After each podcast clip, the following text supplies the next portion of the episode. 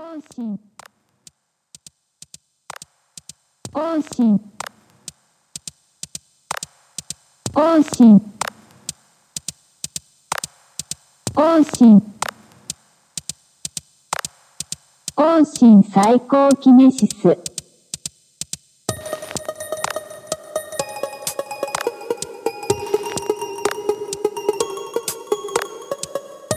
方針サイコキネシスはもうずっと書店員のポッドキャストです。コンセプトは言葉を開く文学、映画、音楽、ニュースや暮らしのあれこれ、そのもの自体は気軽にシェアできるけど、その感触は開いてみないとわからない。いつもより少し時間をかけて、物からポエジーをたぐり寄せていく。1億2000万分の1のリスナーのための配信番組です。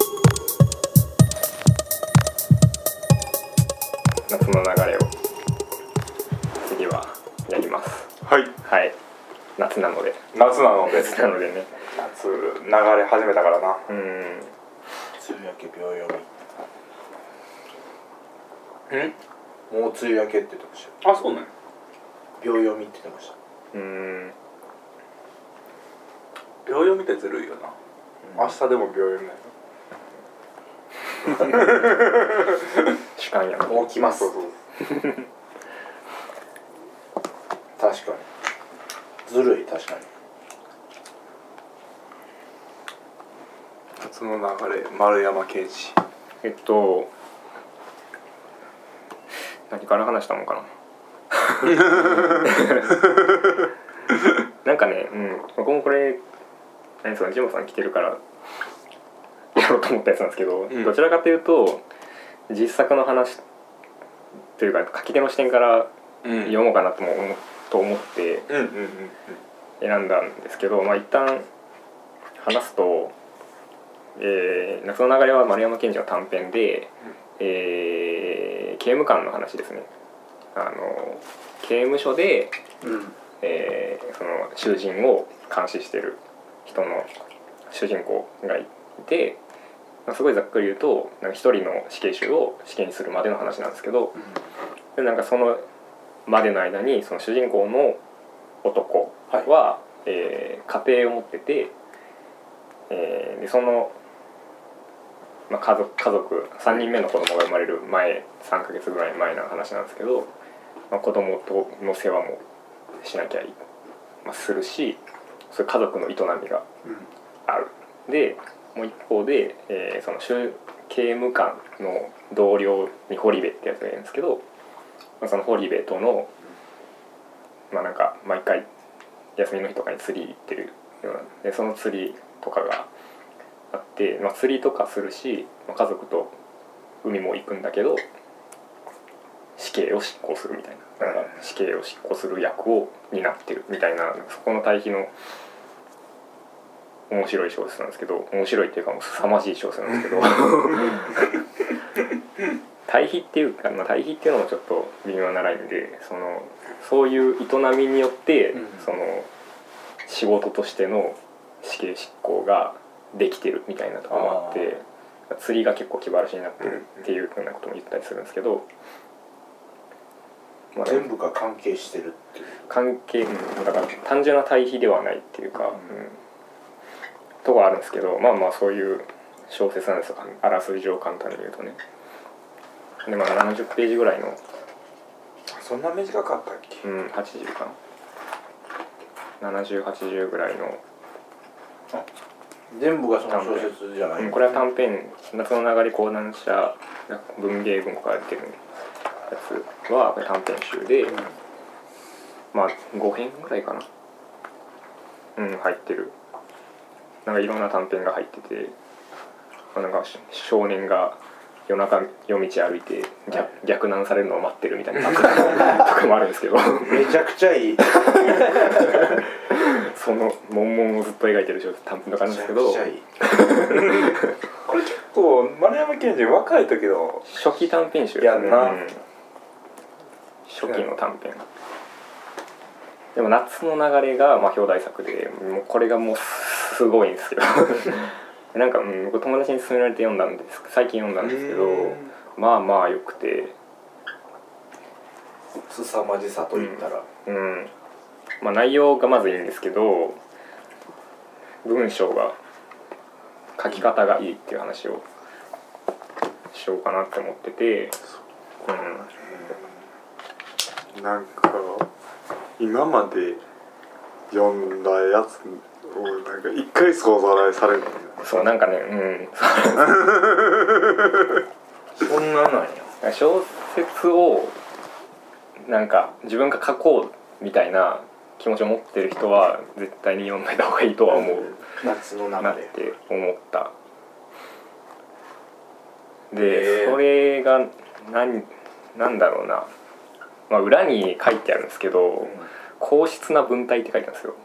硬質な硬質な文体で描かれているって書かれてて。硬質な文体って何？何？っ 何ってなるていう。なんかそうでもよでもよく言うじゃないですかなんかその、はいはい。この硬硬質というかこの文章は硬いねとか、文章に対して柔らかい硬いっていう評価軸があるじゃないですか。でもそれって具体的にうん何なん？っていう。何それ？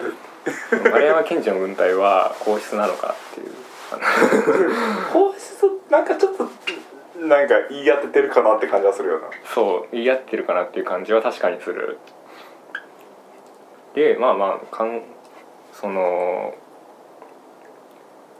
まあ、さっきあの話して「わらの時に話してた時にその日本の小説はし湿度があるみたいな話をしたじゃないですか、それで言うとこれは例外的に結構乾いてる小説で,、うん、でその乾きとその硬質さっていうのは多分つながってるですよ。なんだろうな。文章を書く時ってその行為の描写とか感情の描写とか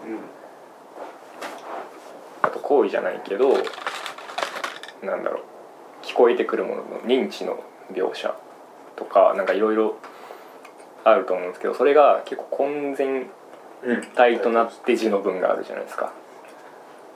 まあいろんなもんが混ざって一つの文章になるっていう。うん、で一つの、まあ、僕の思うところで言えばその思うところっていうか、まあ、い一般的な感覚として、うん。その気持ちの描写とかを多めに入れればなんとなく柔らかいって言われそう。うん。はいはいはいはいはいはいはい。いわゆる風景のあの描写とかだけではなく、うん、その時その心情ってこと、うん、心情そう心情描写とかその内面の部分の話とかそのいやその語り手がそのものに対してそう好きだとかどう思ってるか、はいはい。それに対してどう思ってるか。みたいな描写とか。そういうものがあるとなんとなく柔らかいって言われそうなイメージがある、人間味がある。みたいなそうそうそうそう。そう、人間そう人間味ですよね。その語り手、まあ、この短編も一人称なん私っていう一人称なんですけどなんだろう。その一人称の語りだとそういう美しいとかそのうん。形容詞とか習字にかかってくるものってその全部その語り手が言ってるわけだからその語り手の価値観じゃないですか、うん。主観が出てくる。そうそうそう。でそういうものを柔らかいとするなら確かに この文この丸山賢治の夏の中では硬いんですよね。もう少し無機質な感無機質。その事実を書いその起こってることを書いてる時はその全くそれをどう思ったとか別に書いたりはしない。ですけどそのなんか内面描写が全くないかっていうとそういうわけではなくてえっとねこじそれ堅物っていう感じでもないの？その私が堅物に見えるっていうのは？う堅物に見えるっていうのは全体その文章全体から立ち上がってくる小説の雰囲気としてなんか堅物硬いっていうイメージは確かに出てくるんですけど語り手が堅物かっていうとそうではない。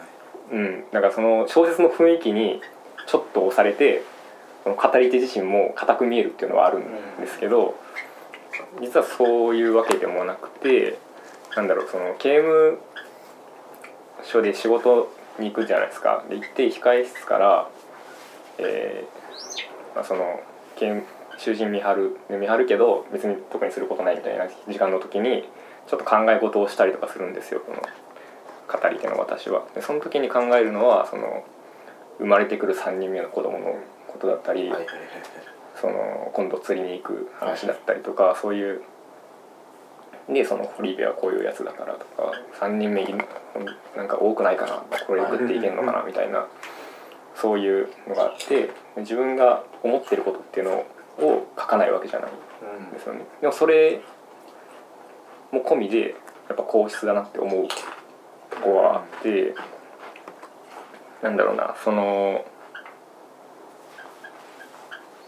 その差というか柔らかい柔らかそうな文体とその差ってどういうところにあるどういうとこにあるのかなっていう話なんですなんかそのそれはすごい気になってて。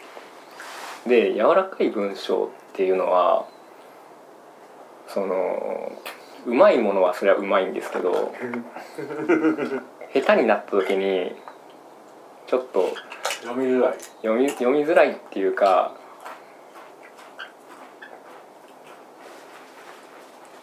そブレるっていうか、うん、例えば美しい海みたいなのがあるんですよそのう美しい海みたいなものを描くときにこの海は美しいっていうと、ああなるほどその美しいと思う海をその海を美しいと思うお前の話になるんです。はい。お前の話は別に聞きたくなくてその海の美しさを知りたいっていう状況。でそこにその書き手と読み手の齟齬が生まれるなるほどね、うん、ああなるほど。でそこだから一人称とかその形容詞とかの危ういところはそうそういうところうん書き手からするとそういうところでなんかそこの齟齬が生まれるとその語り手ってその小説を通しているものだからそこが合わないとなんかもう噛み合わない。そうそうそうそうそう。なるほど。よく分かってきたね。うん。それも一つの計算としてのぐらつきとかならまだいいねん。けれども、その価値観に例えばズレがそもそもあるとかなんかヘドロが美しいみたいなこと言ってたら、え？ってなるえってな。る、そういうまあそういうギミックとしての形容詞はあるんですけどあるはあるんですけど。説明しないといけない。のそうそうそうそうそう。なら。なんか分かってきました。言ってる意味は分かってきました。すごくそのい感情の起伏が少ないってうんことですか、うん。うん。たた端的に。なんか足立みつるみたいな顔も一緒やし。顔も一緒やし。ずっと。ずっと顔も一緒。すごい硬いなと思う時もあるけどすごくはいいと思ってる僕はなんか、うん余白が多いっていう感じがして。そうそう余白ですよね。そうだしまあその逆に硬い文章っていうのはそういうのを排してはい。書く分それがやまたとっつきにくさになるっていうか、じ事実しか書かないとなんだろうどこに興味を持てばいいかわからないっていうのがあるから、まあ、そこはバランスではあるんですけど、なんかそれそのそのバランスを完璧にこなしてるというかその両方をやってる夏の流れがあってそれはねちょっと思ったのはその視点視点がぶれてないというかうん。その焦点が常にあってるっていうか。うんうんうんうん。うんそっかこれ一人称やったか。一人称なんですよね。だからうんなんて言ったらいいんでしょうね。その自分のそのなんだろう海を見る時はもう海を見てる。うん。この人は。で海のことを言ってる。で釣りをしてる時は釣りのことを言ってる。で会話してる時はその会話に耳を傾けてる。うん。でその会話の途中で聞こえてくるそのね。格好の声とか。そういうのも聞いてる。なんか聞く時は聞いてるみたいな。でそれそれその時は自分の内面のことは言わないで自分の内面を見つめてる時はそのことそのことを書いてる、うん。そうそうそう。そこの視線のずれなさみたいなずれなさというか切り替えっていうんですかね。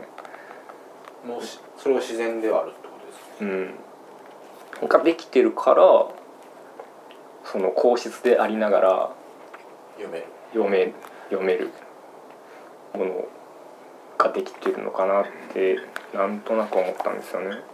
いいですねでもこれだからすごい理想的理想まあ理僕は結構理想的な一人称だなって思ったうん。んんですよね。これをさ俺もその学生時代に読んだけどさ影響されたらさプロットになってしまう。なるほどね。そうダメな影響でえっとほんまにそのなんていうかなマイナスの美学みたいな小説、あのそぎそいでそいで。そうそうそうそう。なんかブログとかとはほんまに対極にあんねん、はい。なんか思いをただ伝える。しかもその商品じゃないもの。ってなるともう自分の話を聞いて聞いて聞いてなるやん。でもこの言い回しまでもう聞いてみたいな。確かにね。でそれのが一切ない。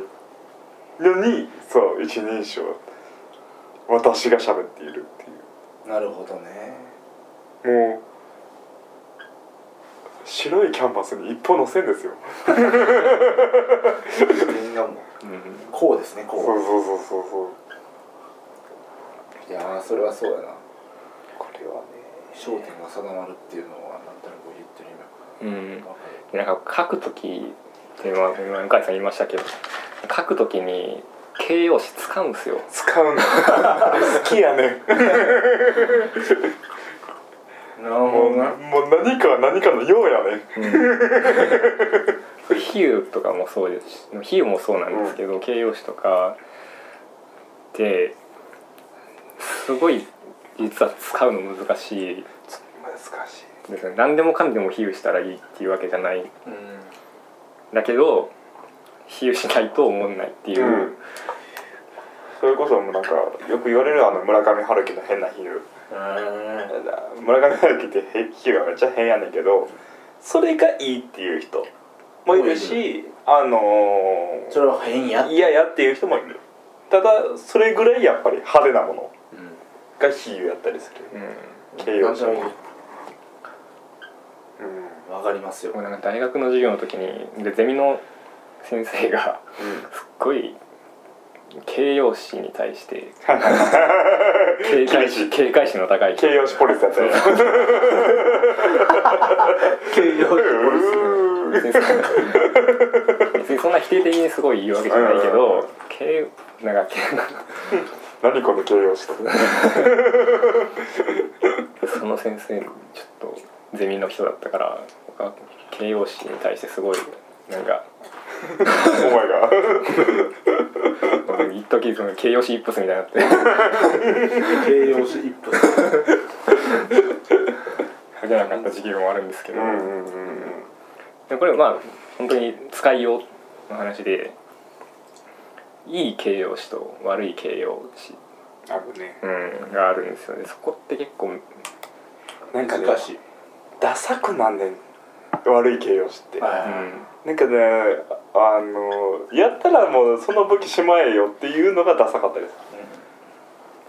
いいじゃんもう。それをそのまま書けばって。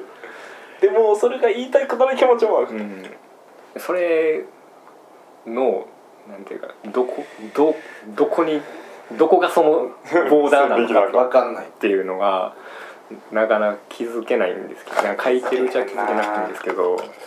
なんだろうな 一つまあまあ夏の流れ読んでて思うのはその対象を語るためにかその語られる習字。はいはいはいはいはい。がまあ本来あるべき習字の姿。うんうんうん。なんですけどそのダメなのはその語り手の価値観を示すためにうん。その対象を語ってる時はいはいはいなんかだからさっきの美しいみたいな話もそうなんですけどその海の美しさを描くにあたって海が美しいって言ったら海を美しいと思ってるお前の話にしかならないっていうことでそれは海を語ってないんですよね。なるほどうねん、でそれをなんか例えばすごい比喩を用いて海を書い書いてそれがうまくいっていた時に読み手は海を美しいと思うんう。うん。そうやね読み手が思う海を読み手が海を美しいと思う。はい。はい書き手が美しいと思う海ではないんですよ、うん。だからあれやな。あのドブネズミには写真に写らない美しさがあるっていう それをなんかちゃんとその対象について語れているかうん。みたいなところなんだと思うんですけど、うん。でも言葉って必ず誰かが発してるっていうからそこに絶対主体があるっていうジレンマがある。うん無から言葉が生まれない以上私はがあるってことだ。そうそう。そのどうしてもその人の価値観を反映してしまう。はい。でそれがその語り手じゃなくて書き手だったらなおのこと立ち悪くてなるほどね。そうそう。その生地その書き手がその語り手とちょっと気持ち的に同一化してる部分があると、書き手の価値観が語り手を介して、うんうん。そのはい描写に出てる、うん。それがいなんか一番ダサいんですけど。難しい。い やそれを切り分け完全に切り離した時に書けるのかどうかっていうとそれはまた難しい話で。うん。そうやねん。な、それそれ心情みたいなのをすごい構造的に捉えていくとどうなるの逆に。だ例えばなんかすごいひどい絵、まあま昔あってもっとひどい絵をっていう展示があったんですよ。うんうんうん。でそこで展示されてたのは適当に貼られたやつに金髪の女がもうモリモリに下手くそに描かれてたんですよ。うんうん。でも別にそれ別になんていうかみんなその人が描く絵はそういう絵って知ってて知ってるけどなんていうかあのーなんていうかそ顕著にそういうことをやってでその状況それをその作品を売るためにやってるやつらもいるしうんでその構造自体を知ってる上でそうあえてそれをやってそれをいいと言うっていうふうに僕はしたいと。うんあのつまりなんかこうみんなちゃんと絵を見れなくなってきている中僕はちゃんと絵を見たいうん。というふうに言うためにひどい絵を描くっていうそのひどいやったんですそれはいいってことだよねってみんな思って、ううん。んそこから勘違いが生まれちゃってうん。うん。絵画は愛を語るものだ。ってなっていくんですよ。なんか いやちょっと待ってみたいなお続けよ続けよで その時に語られた愛っていうのはすごく構造的でそのある意味ひ比喩的でもあったし、うんうん皮肉でもあった。記号としての愛とそいうう。かもしそのひどさではあったはずなのに愛を語るっていうこと自体だけが拾われていけばいくほどこうなんていうか偏っていくっていうか。はいはいはい愛とはこういうものだ。そそれこそ筆者にかその要は書き手にか偏っていって書き手の愛をこう反映していけばいくほどうん。その構造的なその愛っていうかなんていうかそのえ絵画の話からどんどん離れていって私の好きなものを書けばいいとかうん。になっていったっていうのはなんか昔あってうん。なんかそれはすごいでも今もそれはすごいなんかあまたそこなんうそう考えるペイン余地があるティングっていうあのなんていうかあのメディアの中ではすごく重要な部分を今になっているっていうか難しさを持ってる感じがあってうんなんかねすごい時あった。何年か前になんかこうそれをちょっとだけ思い出しました。結構最近2014とかその最近最近で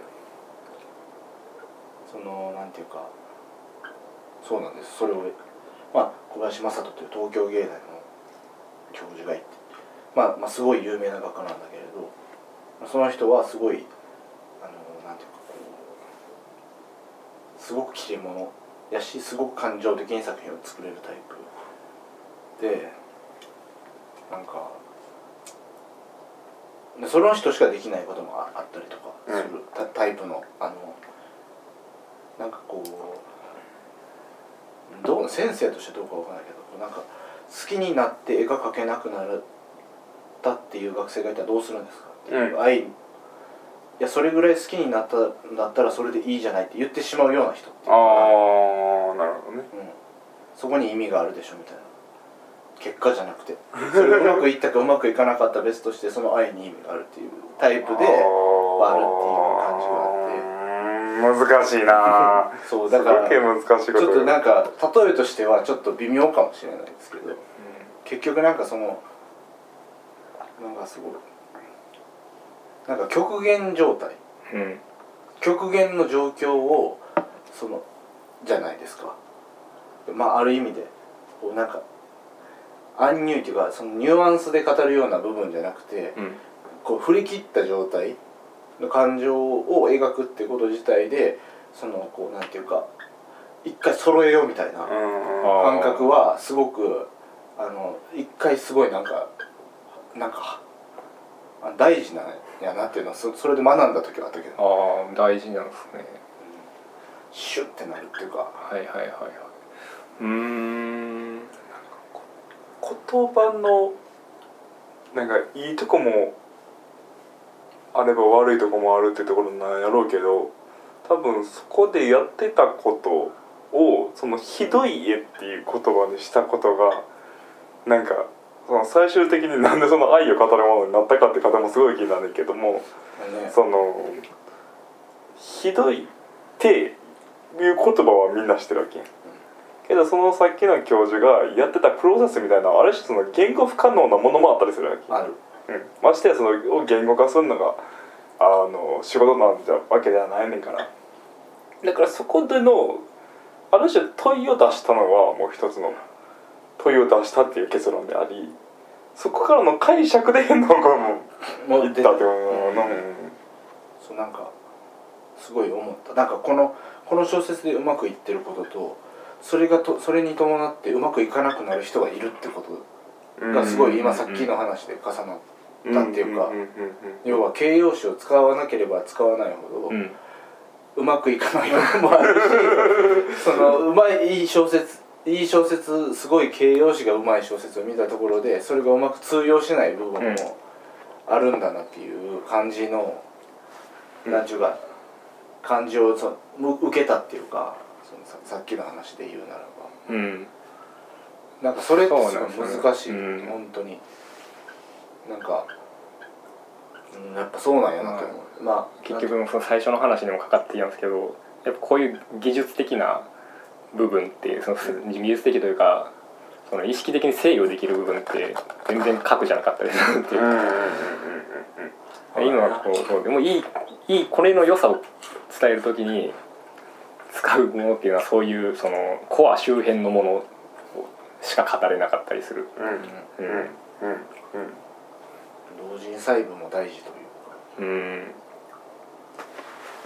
それはすごく夏の流れここで凝らされてる技巧をそのまま再現したものがいいものではないん。ですよね。うん。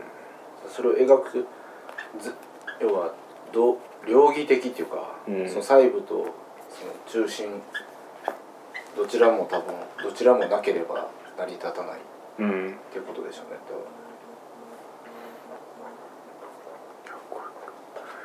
改めて見た時にこの会話はやばいな。本当にね なんていうのなミニミニマルミュージック。ミニマルミュージックやね。会話はすごくうまい。です。トトトトトトトってさ会話が続くね。なるほどね。これちょっと今読んでもさ。なんかあの中川っていうその新入りの刑務官が一人出てくるんですけどそれが結構最初めての死刑執行人立死刑立ち会い人みたいなのって抜擢されるんですけどそれを辞退するっていうシーンがあって僕にはできませんって言って。でその辞めた中川に対してその堀部と私が喋るシーンがあるんですけど会話そこの会話があるんですけどめちゃくちゃうまいですどこやろうな。結構最後の方なんですけどもうこんなん絶対現実でせえへん会話ややんっていう会話やねんけどそれのうまさがな出てくる。ねあごめんなさい。確かにね。なんかそこに迷う時もあんねん。その現実さっきのさわらのの話じゃないけどさ現実に対して何かを思ってたりする。うねんけれどもフィクションを作ってる。んなるほどねで現実みたいな会話を書きたくなるとまあ今もこうやってずっと話してるけどで今まあ今もこうやってずっと話してるけどっていらんやん。でもいらんのにそれが書きたくなったりする。うん。あーとか。そう。そうとか。いらんのに。いらんのに。知ってんのに でもいるって思うもんね。書き手としては。なそれなそれ書いてうまい人もいんねんな。なるほどね。あその違いが何なのかがわからないよね。そうそう。なんかそれを一般ダメとされてるものを書いすっごいうまくするとか言ってて僕がさっきダメこんこんなんダサいって言ったそういうやり方を使ってすごいの、うん、そうそうそう。書い。てるする人もね濃い濃いもうケチャップもマスタードもでもうソースも使いまくった肉の料理みたいな人もいるしこれなんかもうあの精進料理みたいな人もいるし。なるほどね。ねなんか中川の顔見たかみたいなとこからあもうなんかその話の会話の打ち切り方。もうすっごいかっこいいんですよね。なんか、ーかっこいいな。うん、俺たちの俺たちを見た時の顔だよ。少し震えていたら街の真ん中で蛇に会ったって顔だよ。あこういうところもねなんかねあえて会話とかで入れんねんな。うん、そうそうそうそうなんですよ。あなるほどね。そうそうそうそうそうそう。さっきの言ったらそのある種形容詞比喩とかで。自分の価値を反映する比喩みたいなのを字の文では入れないんですけど会話で結構入れてくるんですよね、なるほど。うん、お世話になりました。そんなことがないがお元気でじゃうんさようならやそうそ俺これ俺もこれ読んだ時に思ったんが今一人称のことを思い出したけどそれでまた思い出したんが刑務官ってこうなんかなって思ったうああ、うん、そこはもしかしたらすごく小説に作用したんかなって。だからそこら辺はまあ全部を計算してるって思って読みたいねんけどうん。なんか題材とその人物とこのストイックな文体っていうのが全部実は作用し合ってて。うんそうですね。そう。でちょっとっぽいやん。あのー刑務官とかさの人たち。まあ、その司法司そうそうそうそう。でましてやその人をあの法律にのっとってるとはいえ人を殺す仕事の人の感情のなさというか、うんそのシステムに組む組み込まれてる人間ですよ。そうそうそう。なんていうかその死刑制度っていうものに組み込まれてる人。人間の感情を。そうそうそうだからそういその普通にすっごいいい話なんですよ。そうそうそう。普通ですっごいいい話。その骨格の話ばっかしてますけど 内容めちゃくちゃいい。命の命の話。そう命の話。これ23歳で書いてるすごっ。じゃあもう当然こういうような経験っていうか。時調べたんやろな。ああうん。難しい。似たような話って似たような話っていうか同じテーマで中村文則が書いてる。んですけど「何もかも憂鬱な夜に」っていう。書いてて、まあ、これはそのさっきの例えで言うとすごい湿度高め、うん、はい湿度高いっていうかその日本の気候としての湿度っていうよりはすごい雨降ったって感じ。なんよりしてる。雨降ったなっていう湿度の高さなんですけど。まあでもそうか。うん。普通にこれもか刑務官の部分は絶対読んでますよね。絶対かああまあ読んでるかももねう読んでそうですよね夏の流れ。これはこれでいいんですよ。なんていうかそれそのしその湿度がうまく作用してるっていうかなるほどね。すっごい真正面でうんうんうん丸山健二と比べたらすっごいわやっぱ若書きって感じなんですけど。でそれも含めていいっていう感はいはいはいはいはいはいじでやっぱいろんな形があるんだなとは思いますけどねここまで行ってあれ読んだ佐藤康いや読んでないですね。えっと「そこのみにて光り輝く」ああああれ。そうそうそうあれ読みましたよ。あの「君の鳥は歌える」君の鳥は歌える。読みましたよ。なんかなこれも勘やねんけどもしかしたらとんちんかんなことを言ってるかもしれんけどなんかちょっとな佐藤康のストイックさもちょっとなんか思い出したりしてんああの人もなんかなあんまりゴテゴテせえへんというかそうですね。一部一部は結構長かったりするねんけどそこのみにて光り輝くっていう。そこの雨。そこのみにて光り輝く。光り輝く。そこそこだけで光り輝くっていう。いい小説。えこれはもう俺もなもう夏夏の本って言ったらそれを出すそこのみにて光り輝く。美しい。あー。あなんか夏の話で結構その日本の社会の中ではあのセンシティブな問題をすごい取り扱ってる小説やねんけど最後脱サラして鉱山掘りに行ってやる。終わんね。ん そうそう。だからそこの身にいて光り輝く人たちを描いてるうーん。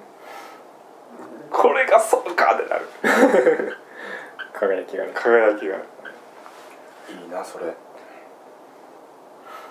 確かに。そういう意味ではこの小説は芥川賞やっけな？夏の流れでしたっけ？前の賢治は撮ってますね。撮ってる。武骨な小説って感じだね。あそっか。うん。あこれが本で新人賞取ってる新人賞。新人賞で取って芥川賞も取ってる。うーん。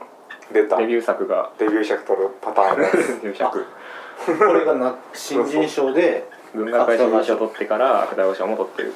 たまにいはんねんそういう人がいますね。デビュー作で芥川賞取る人。すごっ。でそういう人たちのやつはやばい。それはやばい。すすごいでもすごい小説な感じがしますね、なんか大体ってことは若いから多く多くの場合ね。うん。うん。武骨だよねなんか知らんけどうーん。なんなんやろうな。やっぱある種のマッチョな感じはありますね。なんかあのなんだっけ丸山賢治が口実読書かな。なんか書評ウェブの書評かなんかのサイトみたいなのがあるんですけどそこに短いんですけど文章を寄せててそれちらっと読んだんですけど、まあね、なんかマッチョなんですよ、うん まあ、精神が。なるほど、ね。うん。強強くやっぱそうあらねいう人ばならぬと思ってるし実際強いっていう。顔むっちゃ怖いもん顔が今おじいさんやけど。なんか庭作ってるらしいですけど。そうそうそう。なんか自転車の一人称とか書いてるより今。そうなんですか。そうそうそうそうそうそう。すごいすごいな。すごい。変な小説いっぱい書いてましたね。もう若い時にやり尽くしたんかなみたいな、うん。なんか千日のリレーでしたっけ？なんかそんなのも書いててなんかすごい長くて読んでないんですけどなんか千の視点から、うん、話を書いてて。すごい私は風だとか風風の視点のなんかそれを千個やってみたいなすっごいのがあるんですけど、すごいな。ここに視点があんねん。いマッチョじゃないとできないですやだってさ23歳でさこんだけさ自分を殺した文章を書けるっていうのはさ、うん。もちろんその殺した上で自分が出てくんねんけどでもそれを見せへんっていうのはさなかなかできひんことやと思うな。ね。ちょっとアメリカ文学なんかなって今ふと思いながらヘミングウェイとか。ああの辺りにも近いんかなっていう硬質、なんか硬質で思い出したもんそこだったな武骨やねうん。であそれもあある種のマッチョイズムとなんか妙な中性感みたいうんうんうんうん。なるほどね。なは見える。タイトルもまたいいよな。夏の流夏のれノーシリーズ出たっていう。流れ、かっこいいねうんやっぱりかっこいいかっこいいですね。かっこいい。全てにおいて。人間性が出てるっていうか切実さが出てるっていうか、こんなに消してんのに。そう。そういう人なんやなって思う。うん。それががではないけど。それがやっぱ語りなんですよね。なんかその、語るそれを語ってるってことなんですよね。自分を語ってないっていうことが。そうそうそうそうそう、っうん。ていうのを語ってる。そうそうそう。それはでもすごいいいのかもしれない。なんかそういうのは分かるかも。うん。すごい切実さがもう出てしまうっていうか。なんかめちゃその時計が2つ並んでて動いてるっていう作品だけのうん。作品があるんだけどそのキューバ人の作家でうん「パーフェクト・ラバーズ」っていう作品なんですけど。それフェリックス・ゴンザレス＝トレスっていう。それってどういうことかというとその2人はゲイで、うん。あいやひそのその人はゲイでパートナーを亡くして、うん。そのエイズで。でその時そのパートナーについての作品を数多く残してて、うん。それの一つが時計を2つ並べて一生出会わないこうその時計2つっていう。あパーフェクトラバーズっていう。なんかねそのそそれもすごい切実じゃないけどそのその説明を聞かずともその2つ時計が並んだだけでそのなんか切実な感じがするんその人って。そのなんでかわかんないけどそのマジックがあるっていうか。それはすごく切実さがあるからっていう。そのそれこそ説明とかはもちろんコンセプチュアルアートで。あるけどけどやっぱ見てわかるその最初の感動っていうか、うん。なんか細部かもしれないって言ってる人も。でなんか銀なんかキャンディーがバーって並んでてもう何メートルもうん。もう敷き詰められて。てそれでキャンディー銀のキャンディーなんだけどそれをこう持って帰っていいっていう作品なんだけどそのその総数の重さが自分とパートナーの体重の重さと一緒にしてて少しずつ少しずつ自分が消えていくっていうか消えていくっていう作品なんだけどそれをなんか分かってまうっていうか。あー聞かずとも。そう。うん。なるほどって思ってしまうらしいのよ。なんか。なんかが働いてる。なんかが働いてる。でもそれは多分そその細部とかその要はしつらいとかが、多分関係してたりとか、うん。妙にあのこう均質な空間にしてあったりとかそれだけが目立つようになってたりとか、それがなぜキャンディーかとかもそう全部含めて含めてなぜっていうか金の袋なのか。そう。考えるとそういう感じがあるよねなんかう。ん。その細部から攻めていくけど結局言いたいことはすごく切実な部分を言ってるから、うんうんうん。そのなんかこうなんかどこを通してもなんかその感じがすごい伝わるようにできてるっていうのは。そうじゃないと説明がつかないですもんね。そう。ただだって見たことないけどあーってなる。その時点でかなり強い。何かが何かなんかすごい共通の文脈っていうか思ってる。そうそうそう。多分見たら分かるっていうのとかもあるんやろうなっていうのも思ったりとかしたりしたけどね。今その感じの話でちょっと思い出したけど。うん。そうね。なんかその原始的な感覚というかうん。に訴えかけるものみたいなのはなんかどのジャンルにもありますよね。あるあるある。うん切実さっていうか難しいよねそれを。うん。扱うのはめちゃくちゃ難しい。もう扱おうとししてはいけないんでしょうね でもそそのなんていうかもうその本人もエイズで死んじゃったけどあそうなんやうんそのでもそのそのキューバ人のアーアーティストはかなりしたたかな人だったって言ってたんで。ううんんやっぱそのその状況に対してすごく反応してるしあの何もなんていうかこうなんていう何にもわからないあのそうセンスなんかすごく傷つきやすいうん。アーティストではなかったってめちゃくちゃ強い人だったって言ってて、ん。だとしたらもうすごい同じような感じというか、うん。うん。そのなんていうかもうもうマッチョやったという話 なんかなんかすごいそれはすごいあのお思う時があってなんかすごいなんていうかあのなんかすごく弱弱々しくてみたいななんかこう傷つきやすい作品を作るような人はあんまりそのなんていうか本当にそうじゃなくて。すごくマッチョでっていうのが結構ある。っていうかすごく神経質で、はいはい。は。い神経質だけど繊細ではないっていうかなんかね。神経症のマッチョですよね。そう。それはそうなんかなっていうのはちょっとこう思ったりはうん。してこだわりが強いというかこうこういうのとかもそうやんか。なんかうん。すごいもうほんとナイーブやけどすごいマッチョゴッホに騙されんなって話やんな。そうそう。ゴッホはもうほんと奇跡の。ゴッホは奇跡だったけど。なんかゴッホを求めてるとこみたいなとこあるやん。そうめちゃくちゃ奇跡の人ですから。うん。全部手を表したんだけど。めちゃくちゃ面白いですよ。ゴッホって。だって現状なんかその誰かが言ってたけど現現状でね一番作品として持つのゴッホらしいんですよ。どういうこと？持つ？あの作その絵絵を描くっていう絵絵って何千年も持ってるじゃないですか、うん。多分最終的に一番最後に残る絵ってゴッホらしいんですよ。その昔の絵で。その書き書き方とかそう技術的な部分ではその描き方じゃなくて素材的な部分ではうん。ベストの状態を作ってて。要は写実的に描くのって結構無理があって、うん。要は薄く油を重ねていくからで磨いたりしてるからそのモナ・リザってもうひびだらけじゃないああそうねそうね。そうなんですよ。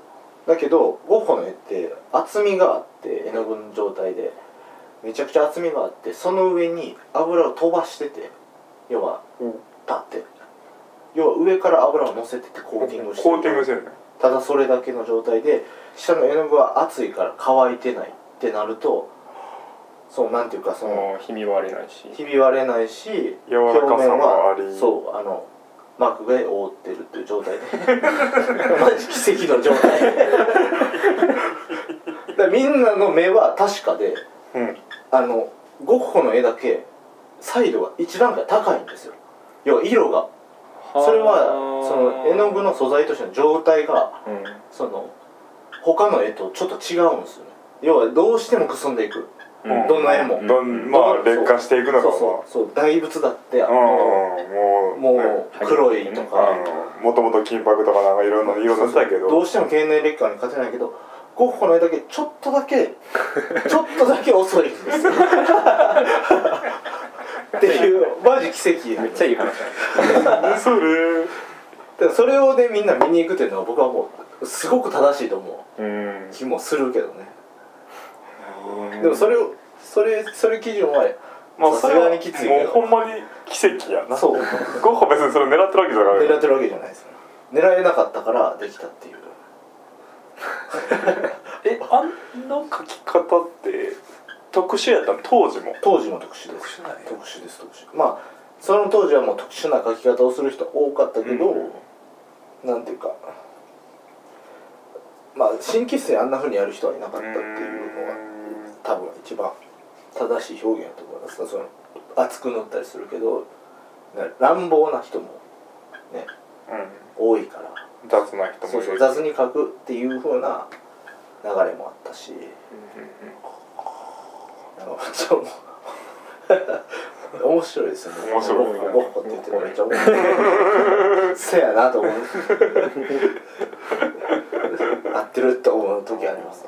は変ですよね。なんかそのいやそれはめっちゃ思います。すごくセンシティブに重厚に例えば描いた当時の画家いるんですよ。なんか近代絵画の父と言われているような。それはもうくすんだグレーでできててでなんか描きすぎてちょっとい机とか歪んできててとかあのうん要はあのちょっとこっちの方がいいかなとか思ってなんかこういじりすぎてどんどん形が崩れていくっていう。それは僕ら見ててすごくもう本当泣ける絵やけど、うん。誰も見に行かない。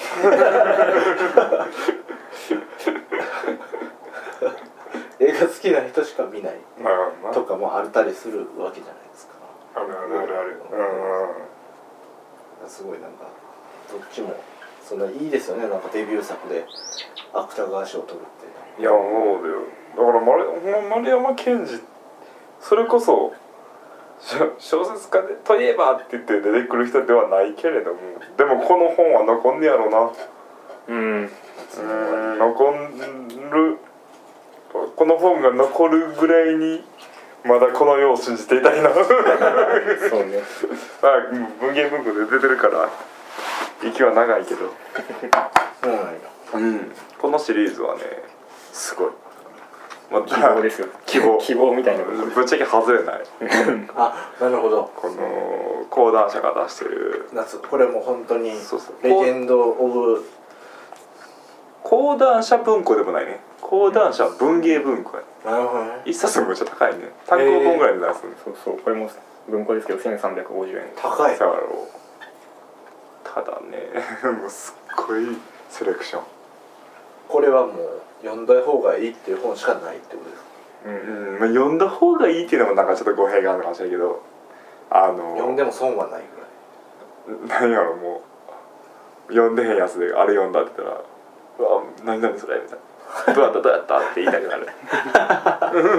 何やろそんなシリーズ。本でだないない。うんってもういろんなあるやん。新潮文化だっていろんな文化あるしはい。川出書房とかもうんいろんな出してるけど講談社文芸文庫 なんかその出版社は結構文芸シリーズでまとめる単行本とか文庫本があるね新潮やったらクレストブックス海外うんうんうん。で白線白水社とかも出してたりするんだけど、まあその一つ。えー、これは日本の。近代が多いなそうですね。現代もたまに。現代もたまにあの高橋源一郎とか。田和田横とか行ったりして田和田陽子。想定もね。いい。んですよねそうだね。かかわいい全部そのグラデーション。グラデーションのやつで菊池信義だっけ？なんか想定家がいるんですけど、うんうんうんその人がやってて。え。ーこれはいい。さよならギャングたちこれやったっけ？あそうっすね源一郎。源ちゃん。なんかな。すごいなでも。何愛かな。愛の生活とか愛の生活。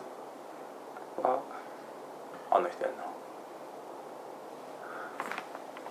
な。か金井さん。金井さん。金井美子そうそうそうへえすごいねがすごいね。うん。あそうそうそうそう。あのさっきそれで言ってた。なんか一つはなリズムもあると思うね。うん。なんかあのさっきああ柔らかさの話。そうそうそうそうそうそう。あのゴテゴテのあのケチャップとかっていう話で、うん。あれは味で入るんですけどなんかある種のリズム感もすごい綺麗で。そうですね。どちらかというとミニマリズム的な文章ですよね。一文が短い。なんかメロディーじゃないねんな。うなんかそれこそなんか山があってここ錆びてっていうもんでもなく。なんかほんまになんかなんちゅうやろ。木琴とかの同じ音をずっとポンながら話してる感じというか。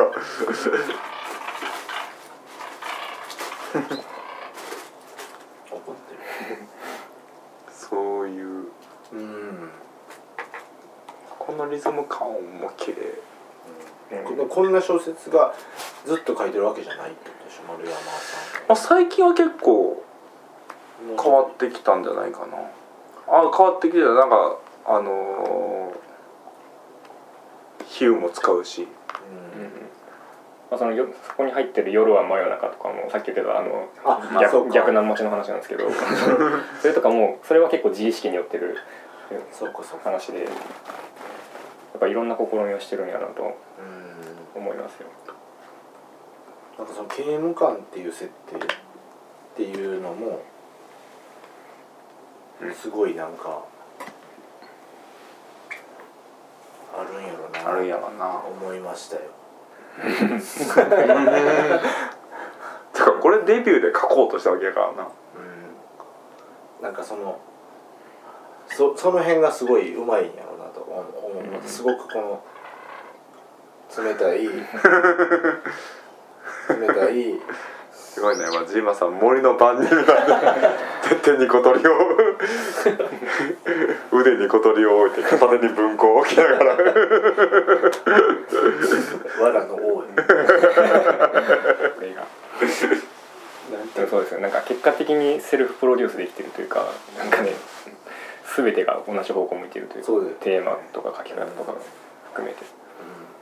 しそのデビュー作って聞いてその要は自分自身の書きたいものと刑務官の多分その一般的なイメージとかも考慮してテーマを選んだのかなと思ってのいいかなとも思ったりうん。したりなんかすごい構造的にもそういうのを選んでるのかなとうん。思えてきてしまうだって強いからこんだけ。うんだってほんま本来どんな人が嫌悪感をやってるかっていうのをそのイメージはないけどこういうやつでやったらなるほどってなるうんのは分かるっちゅうか,、うん。なん。かうん。うん。うん。うん。うん。そうだからなんていうかこうすごい早い段階でそれを書いてるっていうのはなんかすごく冷静なタイプなそうね。感じがすごいしたりはした、逆タイプにキレキレって感じやなそうそうそう。逆ベクトルでキレキレなそうなんかそんな感じがして。やし当然やろって。当然刑務官でしょみたいな いやそうっしょ 当時は知ら当時は知らんけど。当時は知らん。俺が書くんやったら一回はそれやるやろみたいな。感じのなんか感じもあるんやろうなと思ったりとかして。いやいい小説。いい小説本当に。今ね夏やしね。夏なんで。読んでみたいなと思いました。書かされてそんな感じですそんなか感じです、ねはいはい話した流れ丸山健二講談社文芸文庫往診最高キネシス。ございます往診最高キネシス。往診最高キネシス。